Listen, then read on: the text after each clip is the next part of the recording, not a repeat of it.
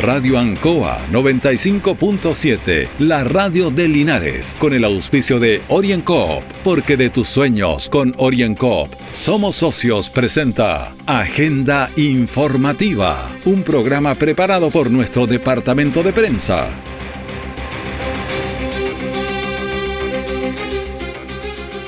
Muy buenos días, ¿cómo están? Un gusto de saludarles. Bienvenidos a Agenda Informativa de Radio Ancoa en este martes 24 de mayo de 2022. De inmediato las informaciones. Las últimas horas han sido preparadas por nuestro departamento de prensa. Titulares para la presente edición. 23 de mayo, Linares celebró 228 años de vida. Persona fue herida con arma blanca en el sector norponiente de Linares.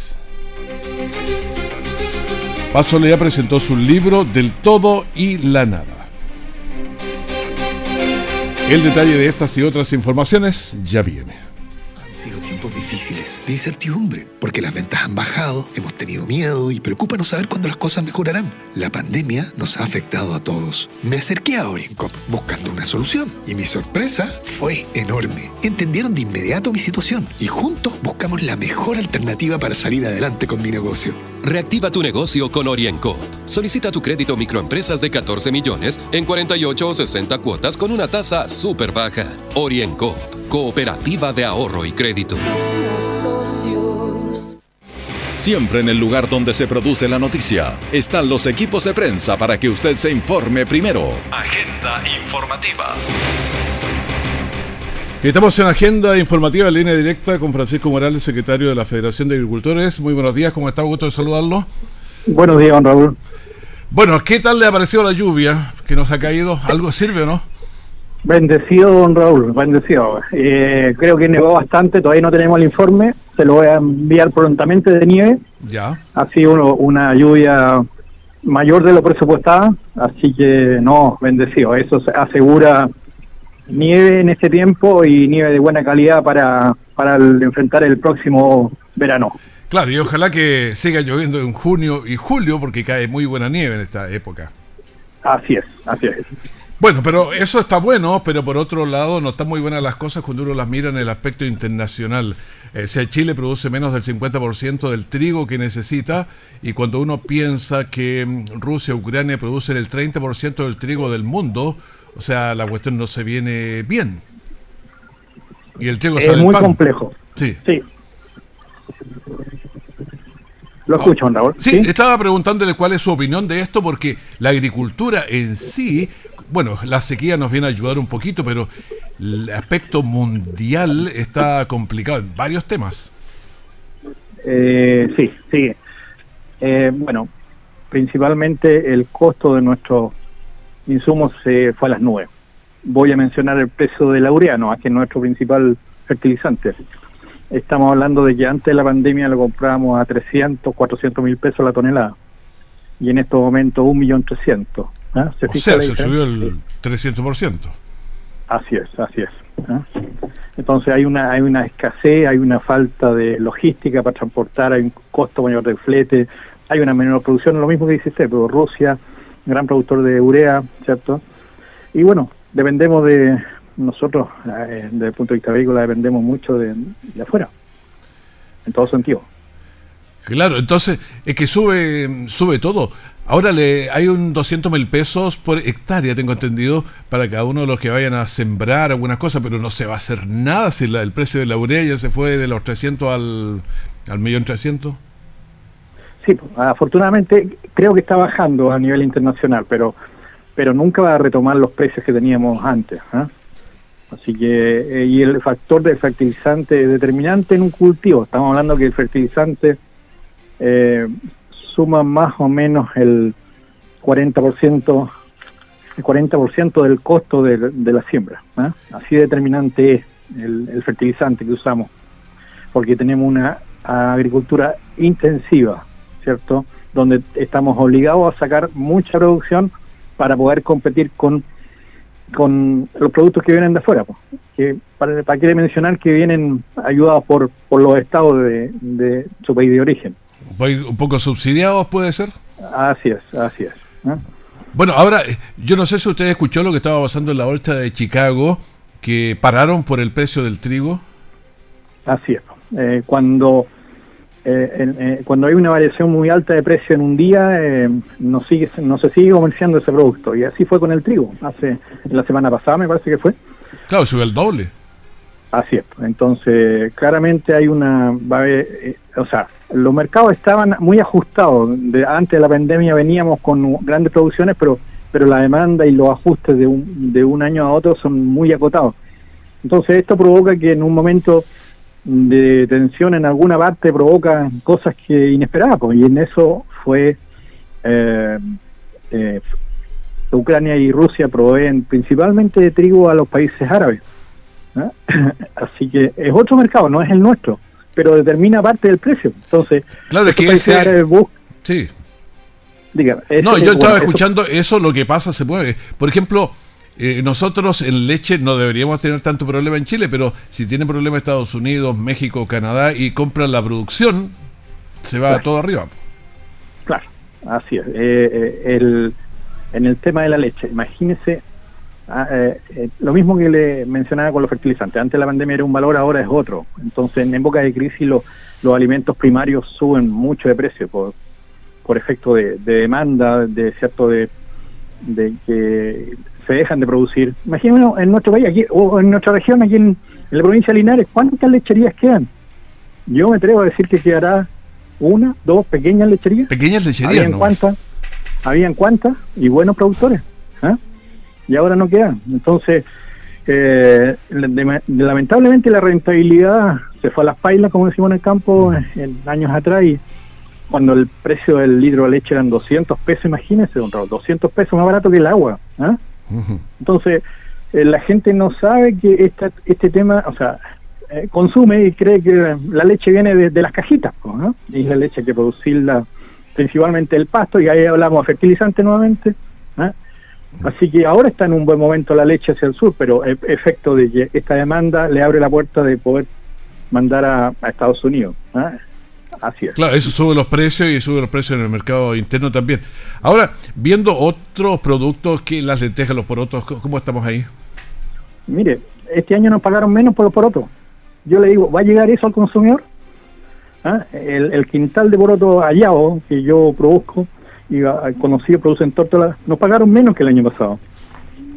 Entonces, el llamado es a consumir esa, esa legumbre, pero, pero insisto, nos pagaron menos nosotros como productores, a la gente que hace el envasa. ¿ah? El arroz, este año hay agricultores de Barral que por múltiples factores, entre ellos eh, noche fría, que eh, mucho arroz vano, eh, mayor costo, ¿cierto? Y rendimientos bajos y el precio del arroz este año para los productores nuestros es bajísimo, o sea, en relación al año pasado más bajo. Entonces, eh, ¿eso llega, llega al supermercado? Lo mismo pasa con los viñateros que han tenido cualquier cantidad de ah, terrible, es una situación terrible. Sí, sí. Bueno, el ganado, el, el, vacuno en pie bajó de precio también. Eh, pero la carne sube. Pero la carne sube. Se fijan, no, los ajustes de los mercados, está bien, se demoran, pero siempre nosotros como productores eh, lo recibimos muy poco. El beneficio, pero la, la, digamos, el daño, vale decir, yo, yo vuelvo a insistir en el arroz, este año hay muchos agricultores que van a salir para atrás con el arroz ahí parado, muchos agricultores. Ahora, habrá un poco de especulación también porque de pronto suben las cosas, pero a lo mejor tenía que subir a mil y no a mil doscientos. Bueno, ahí yo no, mire, pienso que... Cifra que no maneja. Ah, sí, puede haber algo de eso que usted dice, pero pero hay que mencionar que no no no es culpa nuestra, don Raúl. Nosotros producimos, a pesar de todo, yo ya acabo de sembrar un trigo, afortunadamente antes de la lluvia bien, y se va a poner difícil en los suelos más pesados sembrar trigo por efecto de la lluvia, porque los suelos ya no permiten entrar a trabajar. ¿Se fija? Entonces, eh, la limitante, ya, ¿quién quiere sembrar trigo con una rentabilidad tan baja y un riesgo tan grande? Porque no sabemos cómo va a venir el precio cuando nos paguen en la cosecha, y eso va a pasar en el maíz. ¿ah? También, ayer me acabo de enterar, por ejemplo, agricultores que eran engorderos, este año no van a engordar y vendieron el maíz. ¿Se fija? Que producían carne, digamos, por así llamarlo, producían novillo, compraban novillo engordaban con el maíz este año prefirieron vender el maíz y no, no correr el riesgo de engordar y vender después barato. Pero ahora seguimos, seguimos trayendo carne desde Brasil, Uruguay, y Paraguay. Sí, principalmente. Ya no damos ni la mitad. No, no hacemos la mitad en, en carne. O sea, no llegamos como país ni siquiera a la mitad de y teniendo tanto campo, digamos, podría ser. Ni siquiera la mitad. Así es. O sea, ¿cómo que se nos pegó una cultura hace años de depender mucho del extranjero? Y eso es complicado cuando se trata de productos básicos, de alimentación especialmente. Así es, así es. Así que es un momento complejo, pero no dejamos hacer las cosas. Yo le digo, ah, eh, creo que todos volvemos a, tener la intención, sembramos nuevamente, y ahí estamos eh, corriendo el riesgo, y ese riesgo lo vamos a correr nuevamente. Años atrás lo sufrimos, años atrás lo sufrimos, como le digo, y, llevó mucha gente a rentar la crisis del 2008. Pasó lo mismo cuando la urea en esos años llegó a 50 mil pesos los 50 kilos en esa oportunidad. Y ahora ya estaba los 25 kilos, porque tenemos el tema del saco, a 25, los 25 kilos a los mismos 50, pero la mitad de... ¿ah? Y en ese momento, el 2008, hubo una crisis agrícola y muchos agricultores reventaron. Los pilló con costos altísimos, llegó la cosecha, no se pagaban los, no se pagaban los, los costos de, producir. Bueno, aunque sea en el macetero, vamos a sembrar algo. Eh, muchas gracias, don Francisco Morales, secretario de la Federación de Agricultores de Linares. Muchas gracias a usted, Raúl. Que esté muy bien, muchas gracias. Orienco está presentando Agenda Informativa en Ancoa, la radio de Linares. Han sido tiempos difíciles, de incertidumbre, porque las ventas han bajado, hemos tenido miedo y preocupa no saber cuándo las cosas mejorarán. La pandemia nos ha afectado a todos. Me acerqué a Oriencop buscando una solución y mi sorpresa fue enorme. Entendieron de inmediato mi situación y juntos buscamos la mejor alternativa para salir adelante con mi negocio. Reactiva tu negocio con Oriencop. Solicita tu crédito microempresas de 14 millones en 48 o 60 cuotas con una tasa súper baja. Oriencop Cooperativa de Ahorro y Crédito. Nuestra central de prensa está presentando Agenda Informativa en el 95.7 de Radio Ancoa. La comunidad de Linares, junto a sus autoridades, desarrollaron en la Plaza de Armas un homenaje a los fundadores de la ciudad actividad marcada del aniversario número 228 de la comunidad. Escuchemos al alcalde Mario Mesa, quien dijo lo siguiente. Queremos agradecer a todos y a cada uno de los vecinos y vecinas de Linares, tanto el sector urbano, precordillerano, como el sector rural también. Porque estamos de aniversario. Y que estemos de aniversario significa que tenemos que darle gracias a la vida, gracias a Dios, gracias a ustedes, porque entre todos y cada uno de nosotros hacemos patria y hacemos ciudad. Vamos a escuchar también a la delegada presidencial provincial Priscila González, quien señaló. Señalar, cierto, nuestras felicitaciones para una comuna que tiene más de 200 años de historia, una historia que en sus orígenes se funda eh, se funda en un proceso de reconquista, ¿cierto? Y yo creo que hoy día también es importante no solo recuperar la memoria, sino también ir construyendo el presente con las distintas experiencias de las comunidades que han ido gestando identidad en este territorio. Bueno, también hubo tres salvas de parte de la de Artillería en homenaje a los fundadores de Linares. Escuchamos también a Jesús Rojas, concejal. Sin duda es eh, muy necesario estos ritos que hacen eh, y crean identidad, pero sobre todo es un día para pensar también en aquellos que han aportado en, en este tipo de celebraciones. Siempre pienso en mi papá, un humilde obrero, que hizo eh, su trabajo, construyó su familia aquí en Linares. Son muchos los trabajadores que de manera silenciosa y muchas veces anónima han eh, ayudado a que esta comuna avance. Esta comuna tiene que avanzar con el trabajo de todos. Escuchemos a Cristian González, otro de los concejales de Linares. Por primera vez eh, celebrar el cumpleaños de 228 de Linares dentro del Consejo Municipal.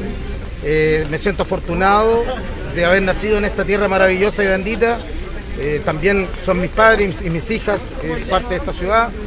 Eh, siento que hoy más que nunca debo declarar mi compromiso y toda mi entrega por seguir aportando para el crecimiento y desarrollo de esta ciudad que tanto queremos. Bueno, también fue entregado en el lugar una ofrenda floral en honor a aquellos linarenses que marcaron historia en estos 228 años. Ayer una persona fue herida con arma blanca en el sector de la población Camus. Los incidentes son confusos, pero la persona debió ser trasladada por SAMU hasta el hospital base de Linares. Esto crea preocupación en la comunidad porque no son delitos habituales aquí en nuestra ciudad de Linares. Orienco está presentando Agenda Informativa en Ancoa, la radio de Linares. Han sido tiempos difíciles, de incertidumbre, porque las ventas han bajado, hemos tenido miedo y preocupa no saber cuándo las cosas mejorarán. La pandemia nos ha afectado a todos. Me acerqué a Oriencop buscando una solución y mi sorpresa fue enorme. Entendieron de inmediato mi situación y juntos buscamos la mejor alternativa para salir adelante con mi negocio. Reactiva tu negocio con Orienco. Solicita tu crédito microempresas de 14 millones en 48 o 60 cuotas con una tasa súper baja. Orienco, cooperativa de ahorro y crédito.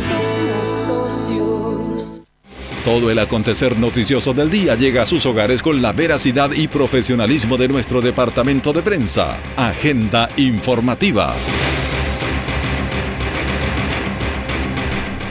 Y seguimos aquí en la Radio Ancoa y ahora vamos a conversar eh, con la delegada presidencial provincial Priscila González. ¿Cómo está, delegada? Gusto de saludarla. Buenos días, Raúl. Buenos días a las vecinas y vecinos de la provincia de Linares. Bueno, aquí está Linares avanzando, Linares con 100.000, poquito más personas en la comuna, pero la, la provincia es bastante más. Y hay hartas cosas que pasan, estábamos recién hablando de una persona eh, herida con arma blanca, o sea, son cosas que a veces uno no espera que pasen, pero pasan, lamentablemente. Así es, eh, yo quisiera señalar al respecto de que hay una preocupación inminente desde el Ministerio del Interior sobre el uso de armas en general. Hemos visto cómo en el último tiempo eh, ha aumentado cierto el uso de armas, pero en particular de armas de fuego. Yo quisiera señalar que como Ministerio del Interior estamos trabajando en un plan que se llama Menos Armas, Más Seguridad, porque eh, he escuchado por ahí en las comunidades cuando voy a las juntas de vecinos muchas veces que, eh, que pareciera que no hay seguridad, ¿cierto? Claro, esa es la sensación. Esa es la está sensación, efectivamente. Lo que yo quisiera señalar es que no hay más delitos que antes de la pandemia, porque las restricciones de la pandemia generaron cierto em, generaron que hubiese que estuviésemos menos en la calle y que se presenciaran menos delitos. Es similar la cifra a antes de la pandemia. No obstante, y no quiero con esto bajarle el perfil, muy por el contrario, lo que quisiera señalar es que hay delitos que han sido bastante violentos, mucho más violentos. Claro, las armas de fuego. el uso de armas arma de blanca, fuego. cuchillo. Entonces nosotros como Ministerio del Interior hemos estado trabajando en este plan, ¿cierto? Que es un plan que contempla una creación de la unidad del control de armas mediante un trabajo coordinado entre distintas entidades para el control y la fiscalización de las armas. ¿Qué significa esto? Que va a haber un aumento en la incautación de armas a través de carabineros y la policía de investigaciones. Ya, muy importante señalarlo porque se está trabajando en eso. Esto se suele hacer, pero ahora se va a potenciar ese trabajo, porque ahí hay un- una mm, preocupación, ¿cierto?, de que podamos sacar de circulación algunas armas que están en situación ilegal. Ilegal, pero también hay armas que están en situación legal y que son una preocupación para el Ministerio del Interior. ¿Cuáles, por Esa- ejemplo? esa por lo menos saben dónde están. Claro. Pero hay algunas que están debidamente inscritas, pero no es lo mismo una persona que tiene una arma debidamente inscrita hace 15 años o hace 10 años que una persona que tiene cinco armas debidamente inscritas en los últimos 5 años. Porque muchas veces esas armas están relacionadas, ¿cierto?, con eh, y asociadas a otro tipo de delitos, ¿cierto? Pero esas personas podrían explicar por qué tienen cinco armas y para qué las quieren. ¿Qué están Podri- haciendo con ellas? Exactamente, y eso va a implicar cierto una investigación entre las policías y el Ministerio Público porque se va a trabajar efectivamente para incautar el exceso de armas de fuego que hoy día están en circulación en nuestro país. Ahora, ¿cómo anda nuestra comuna de Linares o la provincia de Linares que a usted le corresponde? Te- ¿Hay muchas? Eh, ¿Se sabe hay antecedentes de la policía?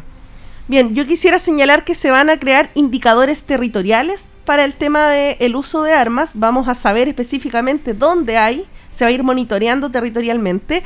Y hay algo que está muy importante señalar en nuestra región. En nuestra región no hay exceso de armas de fuego, ha aumentado, pero tampoco hay exceso, eso también para la tranquilidad de la comunidad.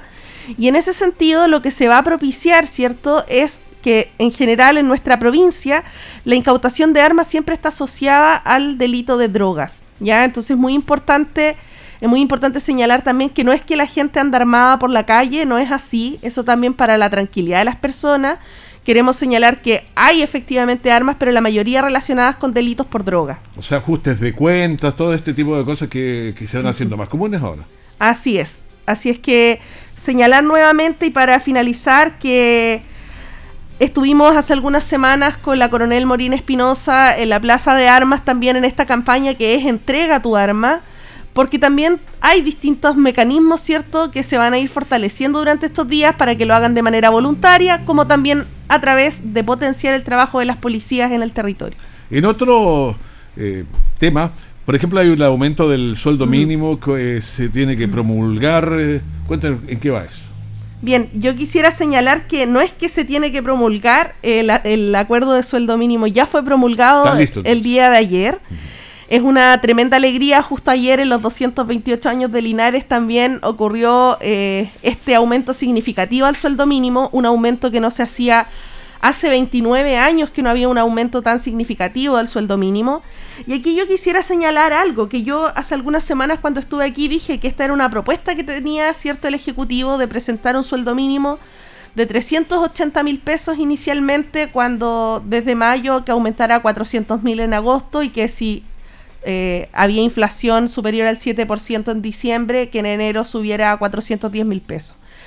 Eso que yo señalé hoy día es un hecho.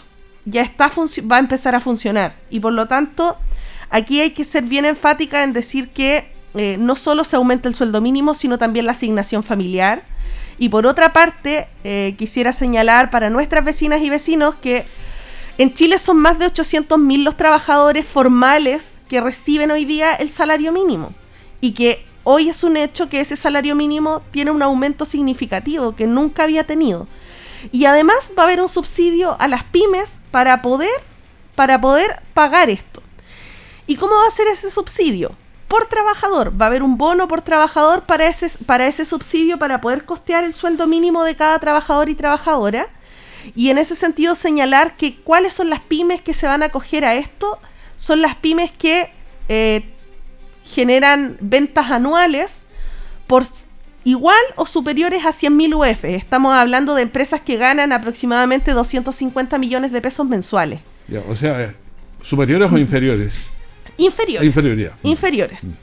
Por lo tanto, inferior a 100.000 UF, lo que estoy tratando de decir, y eso para... Quienes, eso para quienes me están escuchando y tienen pequeñas empresas formalmente inscritas, estamos hablando de empresas que no ganen más de 250 millones de pesos mensuales. De eso estamos hablando.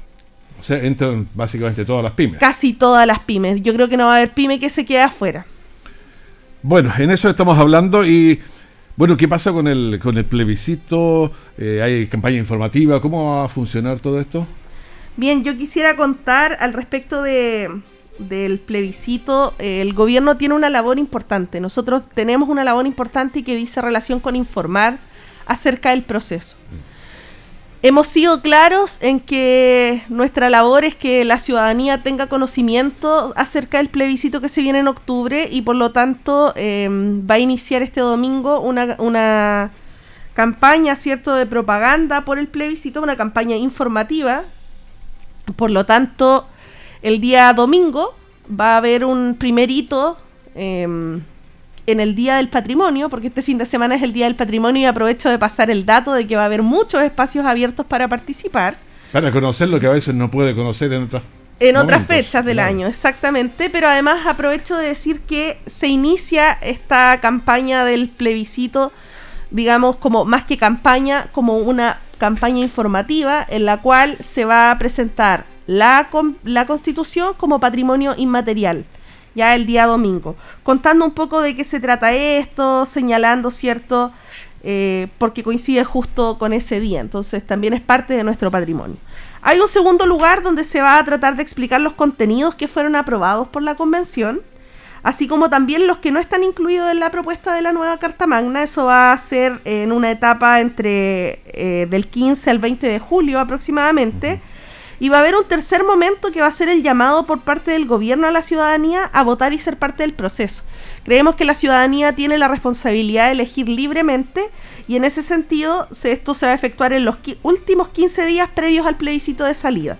Nosotros creemos que como gobierno es, es importante señalar lo que se ha ido trabajando en la convención, que la gente conozca lo que es por la razón por la cual va a ir a votar en cualquiera de las dos opciones y además recordar que el plebiscito de salida es obligatorio, entonces queremos que nuestras comunidades voten informadas. Bueno, perfecto, agradecemos a la delegada presidencial y Priscila González de estar con nosotros conversando de esto, por lo menos toquemos tres, cuatro temas, así que muchas gracias por estar con nosotros. Muchas gracias a usted y quisiera solo agregar una cosita. Vamos a tener un gobierno en terreno el día jueves en Orilla de Maule porque estamos llevando los servicios públicos a los sectores más lejanos de nuestra provincia, así que van a haber varios servicios el día jueves por allá. Para las vecinas y vecinos de Orilla de Maule vamos a ir con el registro civil, Cercotec, CONAF, JUNAEV, FOSI, Servio, Chile Atiende y el registro social de hogares, por si tienen que sacar eh, la cédula de identidad, algún, algún certificado. Va a estar todo eso funcionando. muy similar a lo que hicieron en Palmilla. Muy similar a lo que hicimos en Palmilla, así que aprovecho de pasar el dato a las vecinas y vecinos de Orilla de Maule para que se puedan acercar. Esto va a ser eh, en el kilómetro 16, al costado del Liceo Juan Gómez Millas y la posta de Orilla de Maule. Perfecto, muchas gracias. Gracias. muy bien.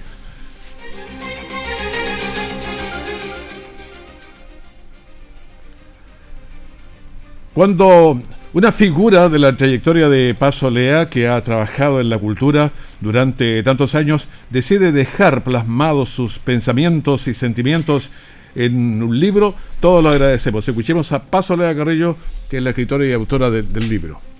Bueno, yo hace mucho tiempo que escribo, entonces bueno, no quería irme de este mundo sin dejar algo de recuerdo especialmente a los linarenses pues, y a los amigos escritores, a los amigos poetas y pintores, y esperando seguir pintando hasta los últimos días. ¿Cuál es el mensaje que le da para la sabia nueva esta parte del arte? Linares es un pueblo de poetas, hay mucha juventud que se dedica a escribir. Los animo a que continúen porque aunque no publiquen, aunque algún día y vamos a escuchar a Ramón Castillo, eh, doctor en Historia del Arte, quien dijo. Eh, una oportunidad para, un doble homenaje tal vez, para eh, homenaje a la literatura y a las artes visuales. Paz Olea logra encontrar en su lenguaje, es muy impresionante, ese, ese encuentro y donde de pronto desde la pintura llegamos a la poesía y desde la poesía a la pintura.